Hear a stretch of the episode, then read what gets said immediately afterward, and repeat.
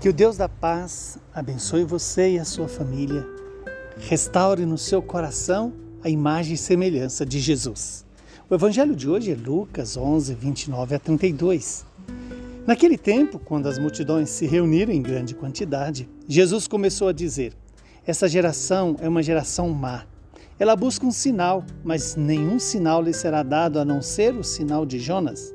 Com efeito, Assim como Jonas foi um sinal para os ninivitas, assim também será o filho do homem para esta geração.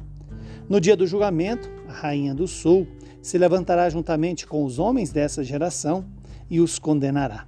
Porque ela veio de uma terra distante para ouvir a sabedoria de Salomão, e aqui está quem é maior do que Salomão.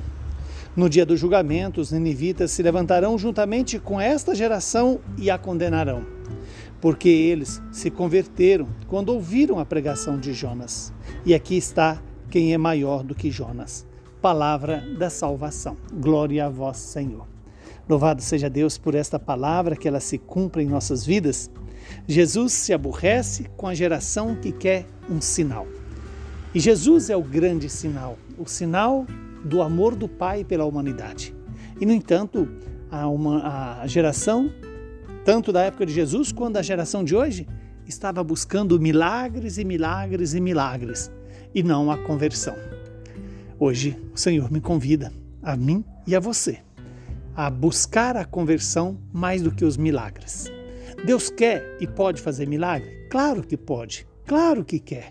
Mas o maior milagre é a minha conversão, é a sua conversão que nos garante a vida eterna na subordinação da nossa vontade à vontade de Deus que hoje eu não seja como essa geração que quer o sinal, mas não quer enxergar a mensagem que o sinal, que no caso de Jonas e o próprio filho do homem trouxeram, que é o convite a converter, a fazer penitência, a jejuar, a fazer oração, a buscar Deus de todo o coração. E esse buscar Deus de todo o coração é que nos faz experienciar o grande amor de Deus por mim e por você. Veja que Jesus alerta que aquela geração menos sábia preferiu ficar na dureza do próprio coração, de querer os sinais visíveis e não ver os sinais invisíveis que Deus revelava. Porque viam Jesus, mas não conseguiam ver ali a presença de Deus, o próprio Deus, na pessoa de Jesus. Como é duro para o homem que se deixa cegar pelo que vê apenas fisicamente. Somos convidados a enxergar o Deus vivo que se faz presente nas pessoas, na palavra de Deus, na Eucaristia e na vida da própria comunidade. Veja que Jesus alerta que nenhum sinal será dado a não ser o sinal de Jonas. Em que consiste o sinal de Jonas?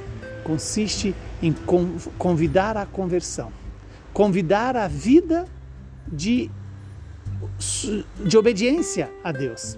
E essa vida de obediência a Deus pressupõe deixar morrer em nós o homem velho. O homem marcado pela preguiça, pelo orgulho, pela vaidade, pela soberba e por tudo aquilo que distancia o homem de Deus.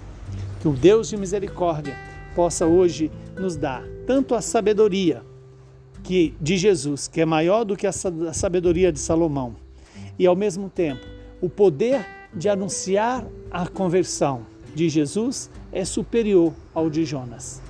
E é assim, obedecendo à voz de Deus, que se faz presente na igreja, na vida da comunidade, é que vamos experimentar o sinal verdadeiro, que é o Deus vivo e santo que nos apresenta na Páscoa do Senhor. Quaresma é esse tempo de conversão, é esse tempo de nos preparar para receber o Cristo ressuscitado.